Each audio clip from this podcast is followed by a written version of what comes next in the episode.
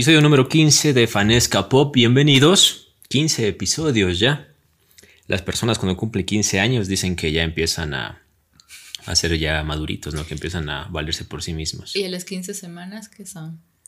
Las 15 semanas. Técnicamente el podcast tiene 15 semanas. ¿Ya? De hecho más porque hay unos dos episodios que no hemos hecho continuamente. ¿Ya? Ilústrame. Por eso, entonces es que no son 15 años, son 15 semanas. Ah, no sé, pero voy a- al número 15 en general. 15 semanas ya está, ya tiene el feto Ah. en forma de persona. No sé si más. 4, 8, 12. Claro. Ah, no sé. Muy bien. Episodio número 15 de Fanesca Pop. Les doy la bienvenida. Y bueno, les damos la bienvenida porque estoy bien acompañado. Les saluda Kevin Rafael Araujo. Y frente a mí está la guapísima Steffi Rivera. Buenas tardes, amor. La guapísima, yo sí. Claro. Acaba, Aquí. acaba de olear su cabello. Aló, ¿cómo era este comercial? A lo De Huelapón. Agradezco a mi mamá, a papá y a Huelapón. Sí. Si usted nos sigue en arroba fanesca pop en Instagram, habrá visto un tema del que vamos a hablar. Porque el día de ayer domingo, esto es un poco raro porque hoy es, hoy es lunes cuando está escuchando esto, o otro día de la semana, u otro día de la semana. Pero nosotros grabamos en esto en domingo y vamos a hablar acerca de Thundercats. No sé si usted es famili- se familia- familiariza con esta serie de los 90, serie animada, que hay una noticia importante que quiero contarte, amor. A ver, yo creo que a ti te importa poco Godzilla vers- versus Kong, ¿verdad? O Kong versus Godzilla. Solo tan feo, ¿te importa poco yo qué? ¿De qué, qué- de qué vas a hablar? Pues sí, no te equivocas. Ok, pero el hecho, nuestra noticia se, se extrae un poquito de allí, ya que el director de Godzilla vs. Kong, película que ahorita mismo está en cartelera en muchos cines en el mundo, bueno, donde puede ir a verla en cines, se pronunció y dijo que es fanático de los Thundercats. Y dijo que está interesado en hacer una película, entre comillas, live action. Action, Action. ¿Sí? ¿Action o action? action. Ok, live action, ¿sí? Y de hecho hay un teaser. Pero no sé si lo hizo él. Mm, Bueno, acabo de encontrar un teaser de hace dos meses. Porque hay un. un, un Y hay fan- algunos. O sea, claro, hay full fanmade como el video que te mostré. Dale Sí. que lo compartamos porque está Sí. súper bien hecho. Vamos a subirlo en Fanesca Pop, arroba Fanesca Pop. Y parece Brad Pitt. Esa cara de, de la Sí, película. Sí, sí, es acá de la Es, película. es este, ¿Cómo se llamaba? No, no es Patroclo. ¿Cómo se llamaba? Eh, Aquiles. Eh, es Aquiles. Sí, protagonizado por Brad Pitt. Bueno, pero digo live action entre comillas, porque lo que conocemos como live action es algo actuado en vida real, en acción real. Eh, pero el director se pronunció al respecto y voy a citar básicamente las palabras de él. Él dijo, quiero hacer una película de Thundercats que te lleve de regreso a esta estética de los 80. Bueno, yo dije 90, pero la serie se emitió en esas dos décadas. Dijo, no quiero reinventar su apariencia, quiero que se parezca a los, Thundercats. Tampoco quiero hacerlo en live action, es decir, no quiero que se parezcan a Cats, a la película que se estrenó el año pasado. No quiero ese tipo de problemas sin faltarle el respeto a este director. Quiero hacer una película que nunca hayas visto antes, una película CGI híbrida que tiene un aspecto hiperrealista y de alguna manera cierra la brecha entre dibujos animados y CGI. ¿Sí? Básicamente eso dijo. Y más o menos interpretándolo, lo que él quiere es que los actores se pongan un traje de captura de movimiento, como por ejemplo la usa Como en. como la usa El de Hulk Gollum. El de Gollum también es así, cuando. Ah, exacto. En El Señor de los Anillos. o Cyborg, por ejemplo, ya que es 90% eh, captura de movimiento básicamente. Pero quiere mantener una estética hiperrealista y de hecho se está hablando y se la está comparando con la estética que tuvo la película eh, entre comillas live action del Rey León, que básicamente eran leones actuando, o sea, más fácil era ponerlos a hablar y que actúen que pagar lo que se gastaron en, Enseñarle a León a hablar en, lo- en lograr, en lograr este, esa estética hiperrealista. A mí me emociona, porque los Thundercats es básicamente parte de toda la infancia de, de los millennials. Aún si no la viste mucho, la canción te emociona porque es tu infancia. Eso yo escucho Thunder, Thunder, Thunder, Thundercats y yo estoy, ¿what? ¿Dónde está Chitara? Era mi personaje favorito. Sería Entonces, bueno. Sí, te emociona. Sería bueno pedirle ayuda a la espada del augurio y ver más allá de lo evidente y ver si tiene éxito. Yo pienso que tiene, si el hacen como el director aspira, va a tener éxito. Si hacen una adaptación, una interpretación real, pues no creo que pegue, la verdad, no creo que pegue. Como en muchas películas. Como. Ay, cada vez que me acuerdo de las adaptaciones de Death Note, así, no, no. Ok, No. sí, pero tengamos confianza y tengamos fe. Yo le doy un voto de confianza. ¿Tú qué dices? Yo esperaré a ver un tráiler. Pero uff, o sea, aún está en idea, sé, en intención. Yo sé que me voy a olvidar y cuando ya salga lo de tráiler y diré, es cierto que iban a sacar esa peli, entonces ahí ya podré emocionarme con, de forma justificada viendo cómo, cómo va a ser la peli. Sí, veamos qué ocurre. Ojalá y se dé. Si se da, yo pienso que se grabaría por allí en 2022, 2023 y la tendríamos por 2024, tal vez. Ahorita este film está mostrando. Les vamos a compartir, es de un fan que se llama Mike Booth y es una locura ese video, solo mira. Sí, es un artista 3D que lleva básicamente la intro 2D de la serie a 3D. Es hermosa. La transforma, es sí. Hermosísima. Te voy a compartir para que la podamos subir. Si este autor logra hacer eso de forma independiente, imagínate un es que eso estudio te gigante. hubiese sido buenazo que la hagan así a la peli, o sea, tal como está en este, en esta, en este opening que hizo el fan. Pero bueno, es, mucho pedir, hubiera sido buenazo que lo puedan contactar. No, pero yo creo que es esa la intención, de hecho, mejorar eso, porque en temas de 3D tiene mucho que ver el tema de las texturas. Por eso. Pero aquí se ve algo como un como recién salió Shrek, ¿te acuerdas? Era así como que parecen como pla- de plastilinita, plastilinas, algo así. ¿A ti te gusta esa Se ve un estética? poquito así, sí. No, a mí sí me interesaría ver una estética tipo el Rey León. Es que- O sea, ver así los, los bellitos a, a los leones, a, a los felinos en realidad. Sería genial la textura de la ropa. No sé, para mí sería genial eh, llevarla un poquito más allá. Más allá de... Para mí, para mí se ve buenazo. Y, y cuando la vi a Chitara me encantó esa parte, fue súper... No sé, me emociona. Sí. Cuando estamos viendo el video yo estoy así toda... La, la sonrisa de oreja a oreja. Pero esperamos que esté bien. Esperemos que sí. Igual, les vamos a compartir para que puedan apreciar este video que al menos yo siento que está súper bien. Muy bien. Es un poquito sobre Thundercats. Ahora, ¿te parece si pasamos a hablar de asesinos? O de asesino. Porque hiciste la tarea. Bueno, después de esto hablaremos de noticias del mundo pop. Ok, pues hablemos de la tarea y vamos con las noticias después. Y por la tarea, les recuerdo también si nos siguen en arroba fanescapop, síganos en arroba fanescapop para que esté al tanto de lo que estamos haciendo y al tanto de noticias, novedades del mundo pop, del mundo geek. Eh, Steffi tenía la tarea de ver esta, esta película llamada El Ángel esta semana. El Ángel, película argentina de 2018, que habla básicamente sobre un asesino serial. ¿Vale el término aquí? Ilústrame. No es un asesino serial. Porque no tiene un patrón. No tiene, bueno, o sea, puede, puede considerarse como un asesino serial, pero no hay un patrón, no hay como que un esquema que él utilice para, para llamarse como tal. Pero claro, habían asesinos que llegaban hoy, se metían en una casa, ma- mataban a alguien y se iban, había otros que secuestraban a una persona, tenían un patrón para matarlos, para incluso ocult- ocultar cuerpos, pero bueno. En este caso, era un asesino desordenado, como se les conoce. ¿Por qué? Eh, tal vez él no buscaba el matar a alguien, pero sucedía que cuando robaban una casa o robaban en un local, mataba a alguien, pero no, no sentía remordimiento.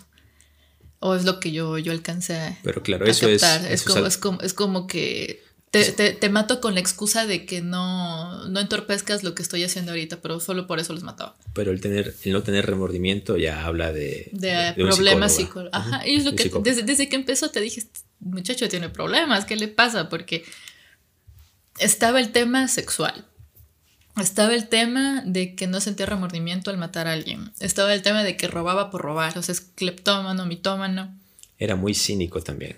al Y- momento de decir lo que hacía. Claro, e incluso tenía esos problemas este, sociales porque no sabía cómo tratar a otras personas. Entonces, desde, desde ahí ya te dije, estas, o sea, es extraño porque no puede entablar una conversación o no te habla como una persona normal lo haría.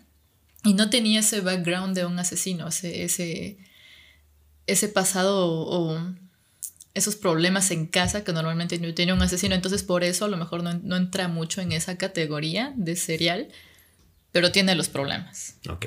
Pero sea, son problemas más de él. O sea, tú dices que los asesinos seriales generalmente a veces tienen problemas de que... De que han sido abusados de pequeños, de que Claro. a sus papás Tienen los un hogar disfuncional. Y no era así. No, de hecho, de hecho, aunque el papá era un poco frío para tratarlo y todo, la, la 70. mamá era súper cariñosa con él. La mamá, la mamá lo cuidaba full. Y entonces no, no, no me tenía confundida porque yo no encontraba el origen de por qué él es como es. Y hablan de que, tie- de que en un tiempo estuvo en una correccional. Nunca dicen por qué. Mm, Entonces sí, esa partecita como que me faltó, me faltó un poquito más de historia. Ya, pero el resto del desarrollo de la película sí me pareció bien por momentos de trauma, momentos de te dije que eso iba a pasar, pero o sea, sí me gustó. Esa película estuvo, bueno, no, no digo nominada al Oscar, pero fue la película que Argentina postuló para los Oscar de, de no habla inglesa. Obviamente no estuvo entre las finalistas, pero, Las actuaciones me gustaron. pero al menos en ese año fue la mejor película argentina. La de este, ay, no, no sé cómo se llama el actor, el, Lo- lo el rubiecito, el, bueno, Él, no- él, no es, él es músico, él, de verdad el director pero dijo que... ya es actor porque Eh, está en la peli. pero me refiero a que el director lo casteó eh, más basado en su En físico. su apariencia, ajá, eso te iba a decir. Este, pero no está mal, o no, sea, actuó bien. Y, nada, y de, y de hecho, Nada- para, si, es que que no, si es que no ha actuado en o sea, si no hay ninguna producción que haya hecho antes, en realidad para, para hacer su primera película estuvo súper bien, porque le crees la actuación. Y, eh, o sea, le compras. Me daba risa que yo te decía que a lo mejor tiene, tiene como un cuadro, o al menos a mí me parece como de autismo, no sé, porque no es alguien que te mira mucho a los ojos y tiene esta, esto de hablarte sin filtro. Y ahí es como que tú lo sientes como grosero a veces tal vez, como un poco sarcástico y esto caracteriza un poco a las personas que tienen autismo, ¿no? Por eso te decías, tendrá, no tendrá, no sé, pero lo actúa súper bien, entonces le, le compras, o sea, le crees, actúa muy bien. Exacto. La gente que no la ha visto, invitado a verla. El Ángel de 2018.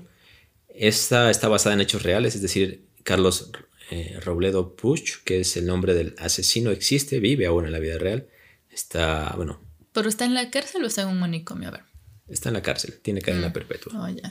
Sí, decía que tenía como 11 asesinatos, 48 Sí. robos, Y él había dicho, en una- incluyendo Somors. porque después de la película, eh, los medios lo contactaron para hacerle documentales y demás, y están las fotos y los videos de Y él me cuando era sorprende que es un caso que no conozco, ya me voy a poner a buscarlo. Y lo interesante es que el man dice que había dicho en una entrevista que el man lo que quiere es tener una pistola para pegarse un tiro, porque realmente como es alguien inquieto, le gustaba entrar a casas, salirse con la suya, bastante extrovertido en ese aspecto podemos decir, pese a que... Es como que no le importaba nada. Exacto. o sea. Entonces, estar encerrado para él básicamente es la muerte. Entonces Ujú. dice que... no- Y, y hay, hay personas así, de hecho, de los casos que he escuchado o que he leído, asesinos, eh, secuestradores, violadores de niños.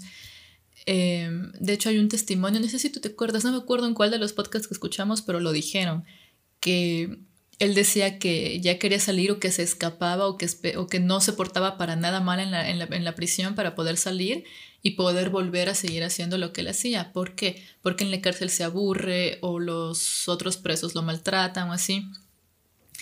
Y hacer lo que a él le gusta, aunque está mal, es su entretenimiento. Entonces, eso. Ay, Muy bien. me el micrófono. Muy bien. Entonces, recomendada. Yo siempre tengo miedo cuando le, le recomiendo cosas, a, cuando le envío tareas a Steffi porque tengo mis gustos y a veces no, no porque yo considere algo bueno va a ser objetivamente bueno para los demás. Entonces, subjetivamente te pareció también buena. Me gustó. No, no me dormí, y eso dice mucho. También te pasé una película protagonizada por Ricardo Darín que se llama Tesis de un homicidio. tienes problemas con los argentinos y las producciones argentinas y las mexicanas, ¿no? Esa no va a ser tarea para ti, amor.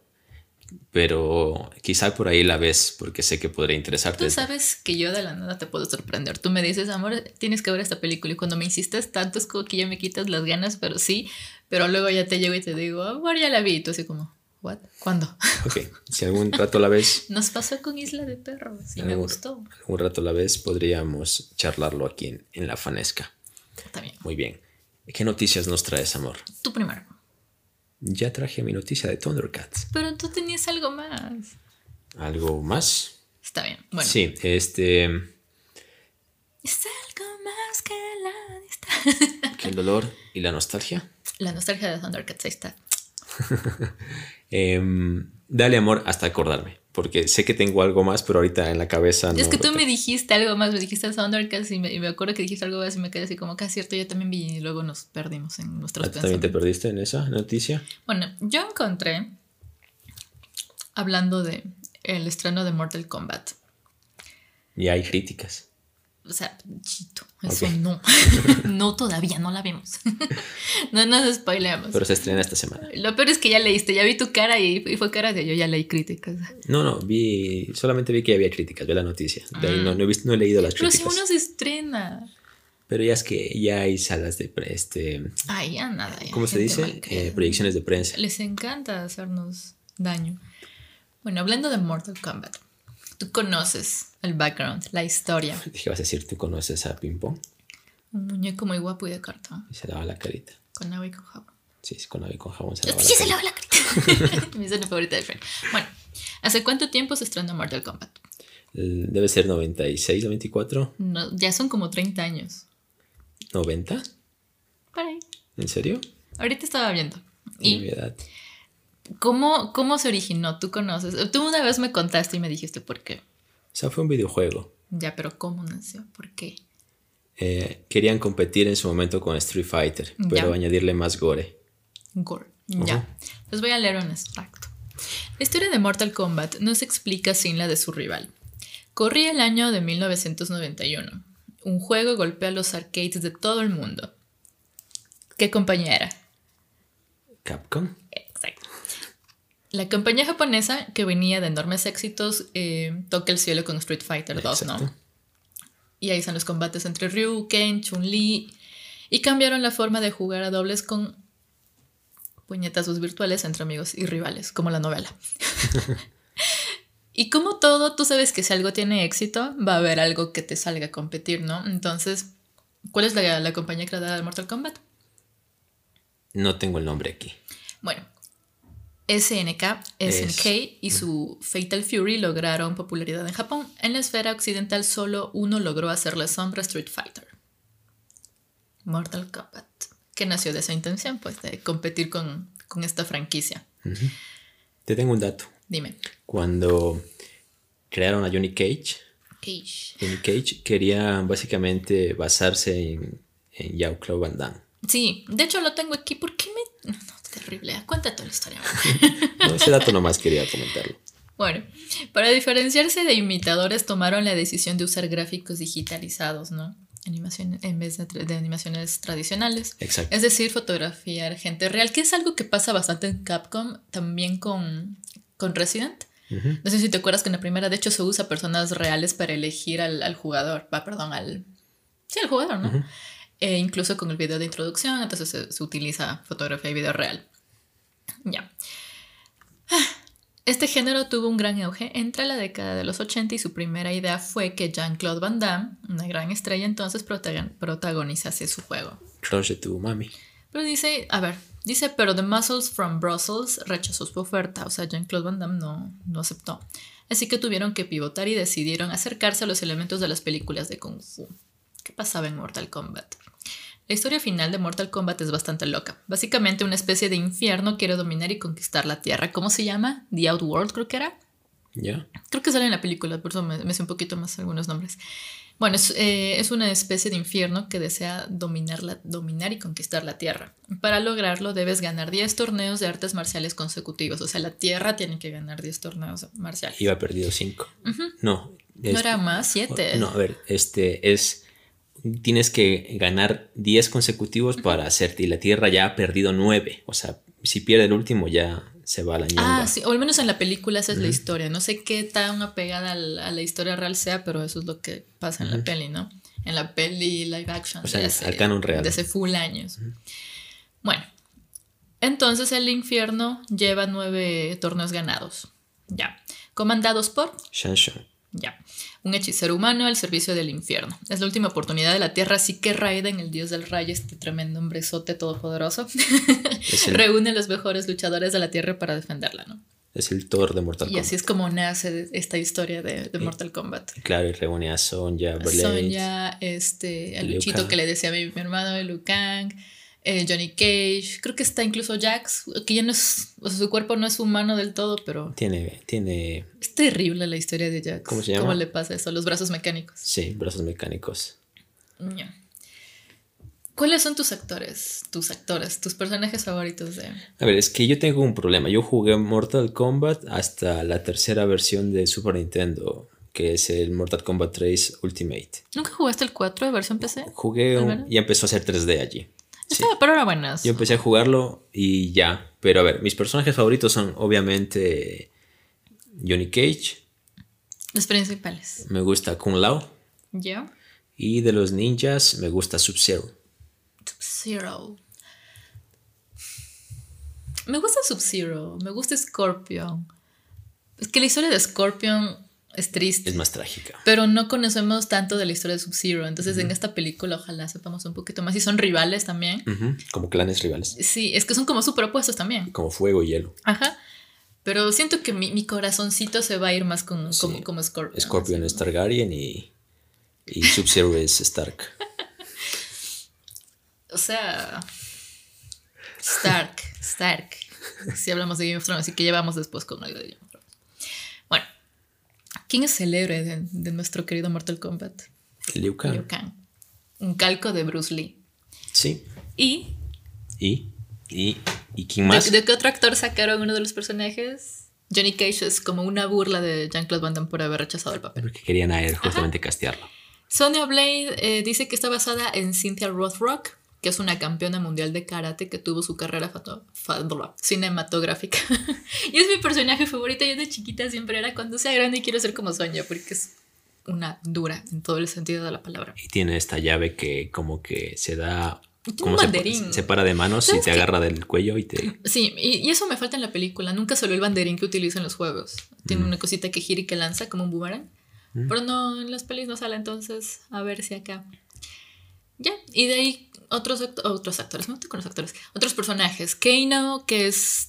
No me acuerdo si en esta peli sale con lo que tiene en el Sí. ojo. De hecho, el Porque en la anterior no salía, creo. de hecho, el director dijo que de todo el gore acción que va a haber, la parte un poco cómica va a venir del lado de Jax. Perdón, no de Jax, de Kano. De Kano. De Kano. Yo sí, Jax no, Jax es, es un militar, es súper serio. Sí. Ya. Y siguiendo con otros, Raiden y Shang que se basan en dos personajes del golpe de la pequeña China, Scorpio y Sub-Zero, que lo dijiste, son dos ninjas genéricos de este tipo de películas, y al resto. Exacto. Y, y Goro también, no sé si sale, no he visto, creo que sí, Ya me asumo que sí. que Goro es el más temido de... Es que Goro es como el campeón principal del infierno. Ujú, Y es una, hay una, una contraparte femenina de Goro. De Goro, yo que sepa, no. Parecía, no sé, yo soñé o alguien me dijo, bueno, pero eso con Mortal Kombat, ya saben un poquito más de su historia. Ya pueden ir, ya pueden ir más listos a ver la peli esta semana. Si no han jugado, de ley lo han visto en, en donde sea, porque siempre tenemos amigos, familiares que les gusta este juego, entonces al menos les suena y ojalá puedan verla para que le agarren ese, ese gustito. Y si no les gusta lo gore, pues lo siento. Lo. Deberían verla. Yo no soy tan fan del, del gore, gore, pero esta, este, este juego me, me gustaba. Y eso, Querías hablar de... pasando con otra cosa. Ya me acordé de lo que queríamos hablar. Alfred Molina. Pero déjame terminar Ah, mis, news. Ah, es que, es que pensé que había... No, es que te dije, y habla, justo sacaste el tema de, de Game of Thrones y se cumplen 10 años de Game of Thrones. A pesar de sus altos, de sus bajos, de que a algunos les gustó el final, a otros no. Son 10 años de una serie súper exitosa que nos regaló personajes inolvidables y que sacó a la luz talentos que no conocíamos. Ujú. ¿Cuál es tu opinión de Game of Thrones, amor? A mí me gusta. Yo nomás, yo- a ver, yo, yo tengo... Tú también tienes conflictos con no, el final. a ver, no tengo problemas por el final tal cual. Tengo problemas con la temporada final. Ya. Yo pienso que la temporada final sí debió tener un par de episodios más. Ya. Que te den más tiempo para mostrar algunas cosas, como el paso a la locura de, de, Daenerys. Es cierto que lo, que lo evidencian en capítulos anteriores, pero siento que le falta por ahí unos 15 minutos más de desarrollo en, no sé, que te muestren algo más de ella perdiendo el juicio, eh, el juicio me refiero a, a la razón, eh, por allí en acciones no tan categóricas como fue el, el- el incendio a King's Landing. Entonces yo pienso que sí le faltó un episodio más o dos episodios más a la última temporada para explicar cositas. Pero, ser. pero en el desarrollo, o sea, en lo que se contó, estoy contento. Yo creo que el desarrollo de cada personaje fue el justo. De hecho, no tengo quejas. Normalmente yo me quejo de eso, de que no, no te dan el tiempo de conocerlo o de darle como un, un trasfondo o, o algo por el estilo. Pero en Game of Thrones en realidad no, quejo. Mi, mi mayor queja es que me lo mataron a Khal Drogo y que eso me, me sigue doliendo hasta el día de hoy. Desde la primera temporada está esto dolida. Te juro, ¿no se muere en la No segunda? en la primera. Ya ni me acuerdo, ¿ves? Pero no, a mí sí, sí. Es que es un cambio que tiene Cal desde, desde que la compran a Daenerys Ah, hasta que se casa y lo tosco que es y se termina enamorando de ella y luego ya es como una persona un poco más... mm, No, pero más sensible por ella, pero también recuerda que sus, sus súbditos, por así decirlo, lo empezaban a ver mal por eso. pero los cambia a ambos, porque ella en cambio era toda Ella, sumisa, ella era- toda claro, pero es- eh, me, me gusta cómo se, se enternece Cal.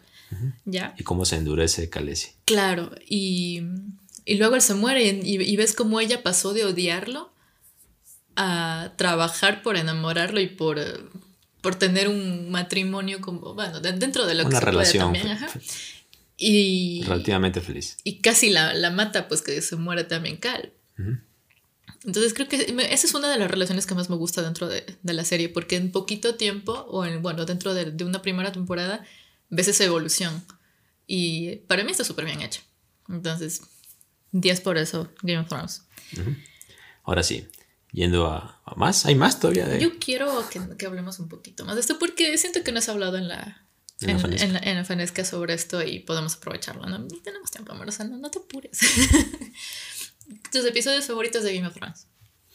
La batalla de los bastardos, ¿Ya? ese creo que es mi favorito. También está... La, la boda roja. Sí, es bien Es trágico. una la, bestia. la boda roja y la boda púrpura. Cuando lo matan a Joffrey es placentero. Ay, no, ay, no, que, que, que- No sabes yo el grito de satisfacción que pegué cuando lo vi así con sus ojos rojos y vomitando. Por fin se murió, se murió este hijo de la Es que creo, valiente. es- es- creo que ese y justamente el de la batalla de los bastardos, porque también se dan- le dan su merecido a... ¿Cómo se llamaba este man? Em, ay, este desgraciado que es con Sansa, con Sansa. Sí, eh, Ra- Ramsay. Ramsey, Ramsey Sí, Bolton. sí. Bueno. Es- ese, ese es mi favorito, pienso yo. Ya. Ah, y, Vamos- ta- y también me gusta cuando por primera vez invade, es en la penúltima temporada, cuando por primera vez invade la Khaleesi con, Khaleesi. con los dragones. Ya. Al ejército Ay, de no, los no me- Lannisters. No me, hagas acordar. Hay un episodio que a mí me saca la madre y es cuando le matan a. Valerio. Ay, y se queda solo con Dragon, pero es súper triste. Para mí es triste. Cuando muere con los caminantes blancos o cuando muere es que primero con se muere Viserio. Viserion, es el primero en morir. Claro, y, y le queda Drogo nomás al final. Y ¿o no? Pero igual se mueren los tres. Rhaegon muere con esta como ballesta gigante. Pero igual se mueren los tres, si no lo recuerdo, ¿no? No. Si le queda solo Drogo. No, Drogon al final de la temporada de la se va volando como llevando Pero es la- cuando, cuando la mata Simón. Llevando el cuerpo de ella. Ya, bueno, aquí vamos con algunos episodios. mi amor. Temporada 9. Baylor. ¿Qué sucede en este, este episodio? ¿Te acuerdas, amor? ¿Qué número de episodio es? El, creo que es de los últimos. Eh, puede ser la, la invasión aquí en No, perdón, es temporada 1, episodio 9. Ya. ¿Qué sucede? ¿Te acuerdas? Es la muerte de, de, de Stark, de de Ned Ned. Stark. Es terrible. Y sabes que, a ver, yo la empecé a ver a la, a la serie. ¿Cuándo sería? 2013. Vi el primer episodio y dije, no, esto es demasiado para mí. Es muy sangrienta. Hay, cosas que no se deben hacer con la familia y que no está bien. Entonces, no sé, ese primer episodio para mí fue como que no, no, no, esto es demasiado y no, no, no, no me pasa. Pasaron unas semanas y dije, bueno, le voy a dar otro chance. Ya empecé a ver el segundo episodio y dije, bueno, o sea, no, no está tan mal. Me gusta en realidad como que la ambientación. Es, a mí esas, estas como que series de época o películas me, me gustan bastante. Y ya empezaron a hablar que los dragones, así, todo estaba bien. Y dije, mmm, es bastante fantasía y a mí esto me gusta. Entonces seguí viendo. A pesar de, de todas esas acciones extrañas que pasaban dentro de los Targaryen. De los Lannister. Perdón, de los Lannister. Bueno, bueno, los Targaryen también. Todos son una pendejada. bueno, eh, ya me empezó a gustar. Le cogí bastante cariño a Ned. Y yo dije, ay, este señor es el que los va a salvar a todos y los va a llevar a todos al arco iris y todo va a ser unicornios y rosas y felicidad. Nos terminan matando a Ned. Qué falta de respeto fue eso. es que ya te muestran que esto no es una serie convencional. Claro, es que no habíamos leído libros tampoco. Creo que recién se empezaba a hacer famosa también la serie y dije, bueno, oh, no sé, hay libros. Entonces me puse a buscarlos, me leí el primero y es bastante diferente. Sansa y, la hermana en realidad son mucho más pequeñas de lo que salen en la serie. Todos en realidad. Sufren más el libro que en la serie. Y creo que la plena, este, el rato que lo matan a Ned te, deja loco y dices, a ver, esto no va a ser la típica serie con finales felices que estamos acostumbrados a ver. A ver, lo que tú pasa que tú lo que quieres es una reivindicación de los Stark. Y con la muerte, es como que con cada pendejada que pasa te lo entorpecen. Y con la muerte de los y con la muerte de los con la muerte de Ned, tú dices, o sea, ¿qué onda esta familia? Está en la lona. Después viene la boda roja cuando lo matan a Rob. Dices, pero, luego empiezas a conocer también a todas las familias y te das cuenta que todas son una tontera. Sí, por eso es el nombre bien puesto. Bueno, y claro, aquí te, te das con la realidad y dices, o sea, este autor eh, no tiene ningún problema con matarte a quien sea. Entonces, desde que pasó, o sea, se acabó la primera temporada y todo, todos teníamos en, mente esto. No te encariñes con nadie en Game of Thrones. Ya tengo otro episodio favorito. Ya me acordé de otro. Vamos con otro. Blackwater. Esa es la cuando invaden los... la batalla de Blackwater. El ejército de Stannis a King's Landing. Y sabes que este episodio se ganó dos semis. Es el noveno de la segunda y es, Y es aquí cuando creo que por fin Theon abre los ojos y se da cuenta del entorno en el que está y que no todo es dinero y prostitutas y pasarla bien. Y me gusta ese episodio por eso. porque él, claro, es que también aquí él se da cuenta y dice, no, pues, o sea, yo en mi porte también tengo que hacer algo. y, y, es bonito verlo a, a Theon, dije. No, a Tyrion. A Tyrion. dije Theon. Él es Theon Greyjoy. Este, y es bonito verlo a, a Tyrion también como es un personaje que evoluciona, pero una bestia. Pasa de patojo malcriado, no patojo por el porte, pero patojo malcriado.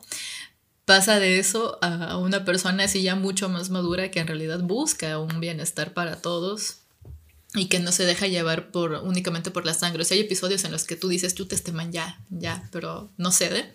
Eso me gusta. Vamos con otro. Boda roja, seguro. Sí, la temporada 3 del episodio. Me muero de pena con Caitlyn. Es terrible, porque ve cómo se mueren los hijos, pero la señora hasta el final, un porte, una gracia y defendiendo a su familia. Y este episodio me, sacó la madre también porque aquí empiezan a matar a los lobitos. La primera en morir es, la es Lady, ¿no? Lady de Sansa. Y lo, lo, que venimos conversando. O sea, definitivamente en esta serie cualquiera se puede morir. Cuando muere Rob y la esposa. Sí. Sobre todo, a mí me, me saca full la piedra emocionalmente porque tú esperas que Rob. Yo en todo episodio lloraba, amor. Venga, a los Stark.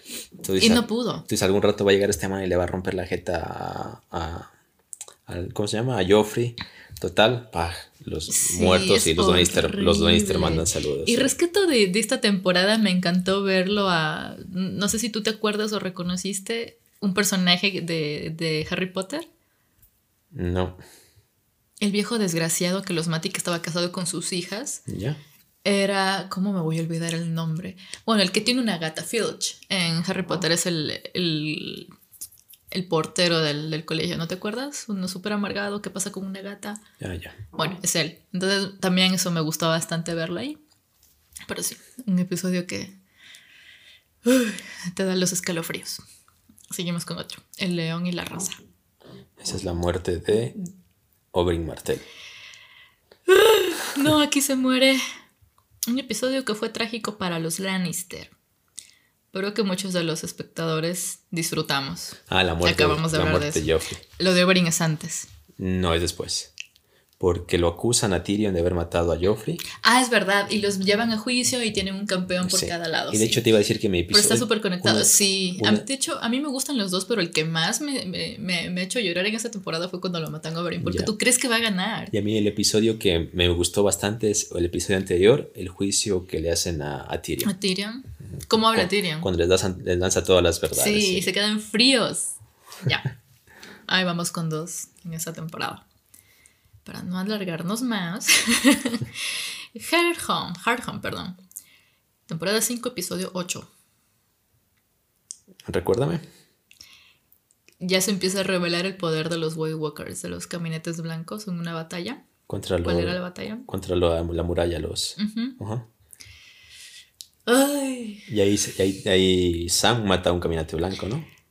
Sí, y aquí, no, todavía no aparece el tío de ellos, ¿verdad? No. De los Stark. No, ahí es, él aparece en la penúltima, pero es cuando defienden Esta la ya es la muralla. Es cuando defienden la muralla.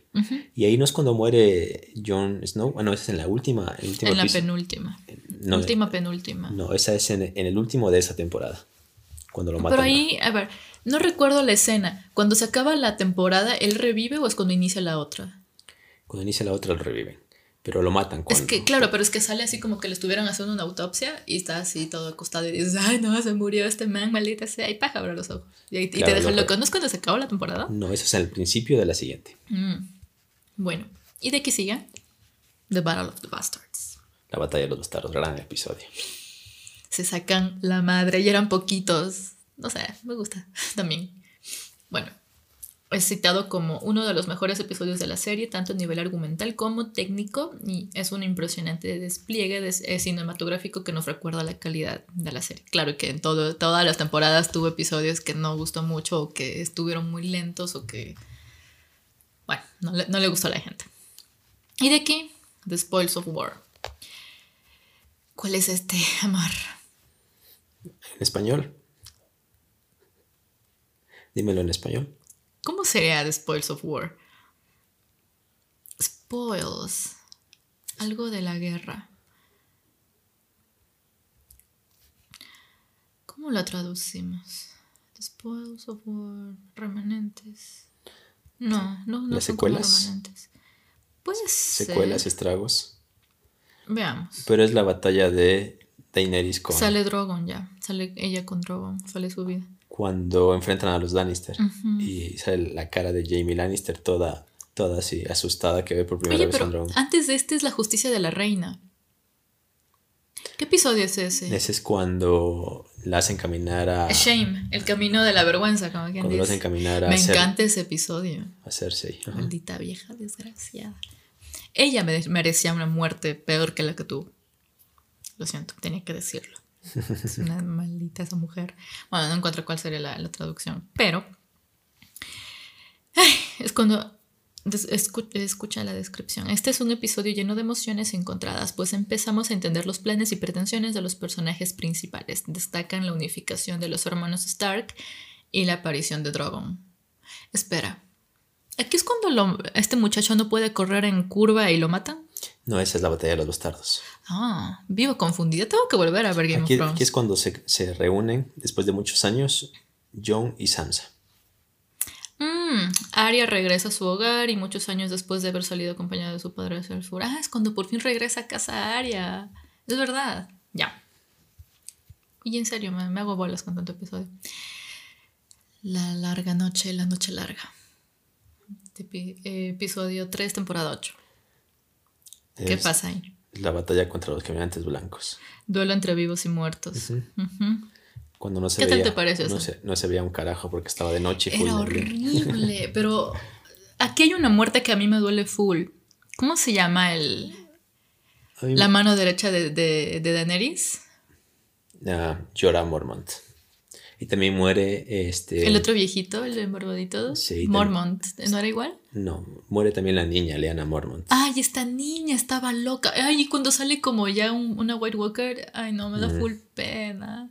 Pero ese episodio me hizo llorar full. De hecho, lo tengo. Yo lo voy a llevar más tarde para llorar.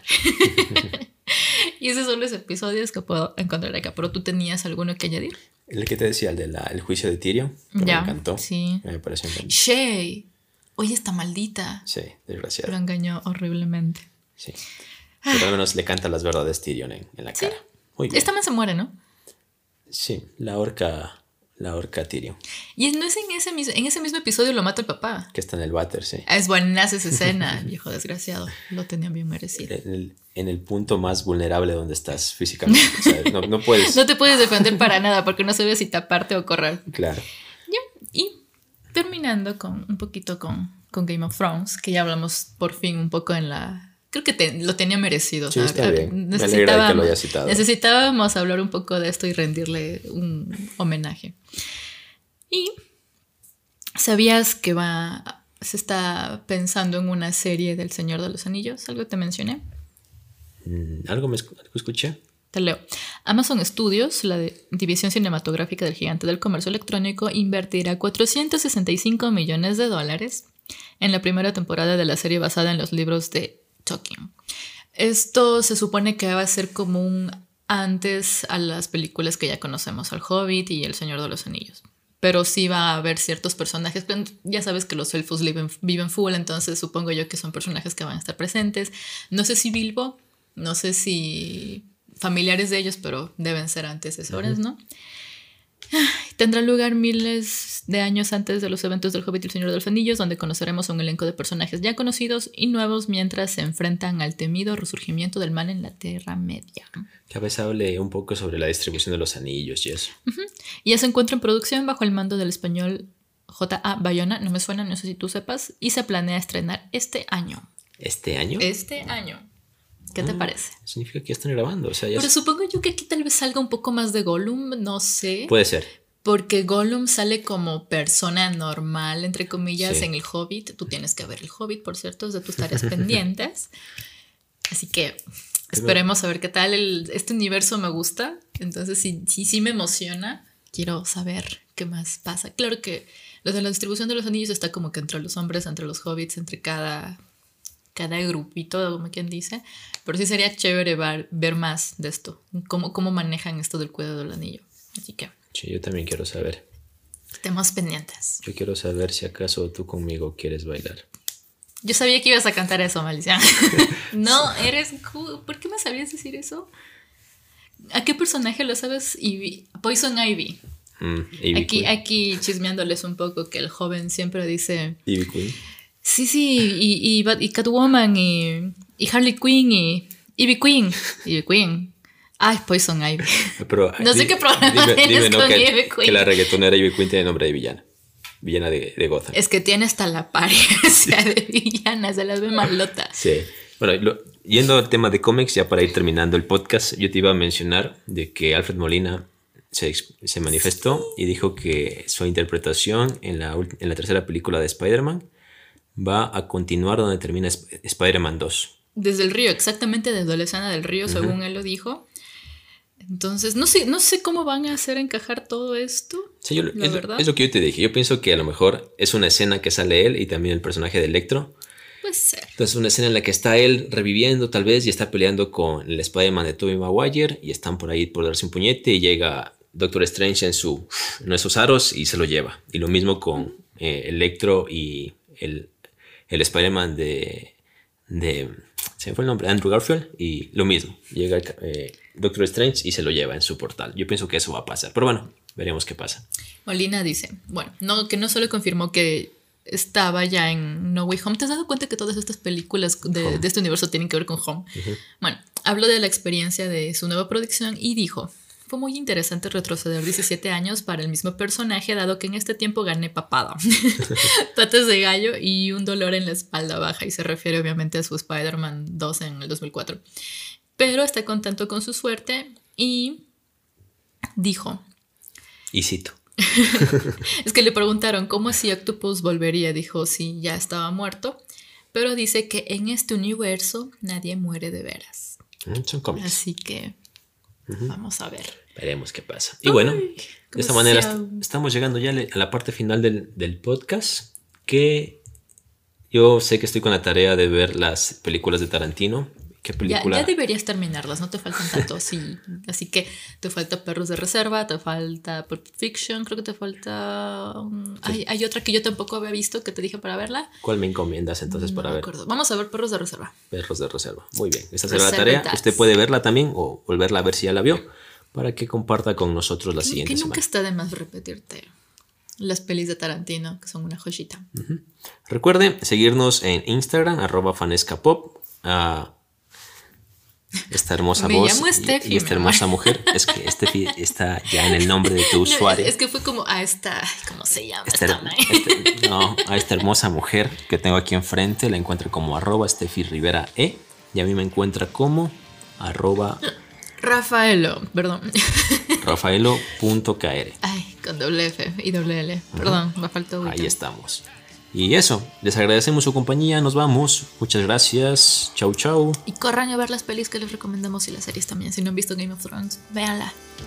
Chau.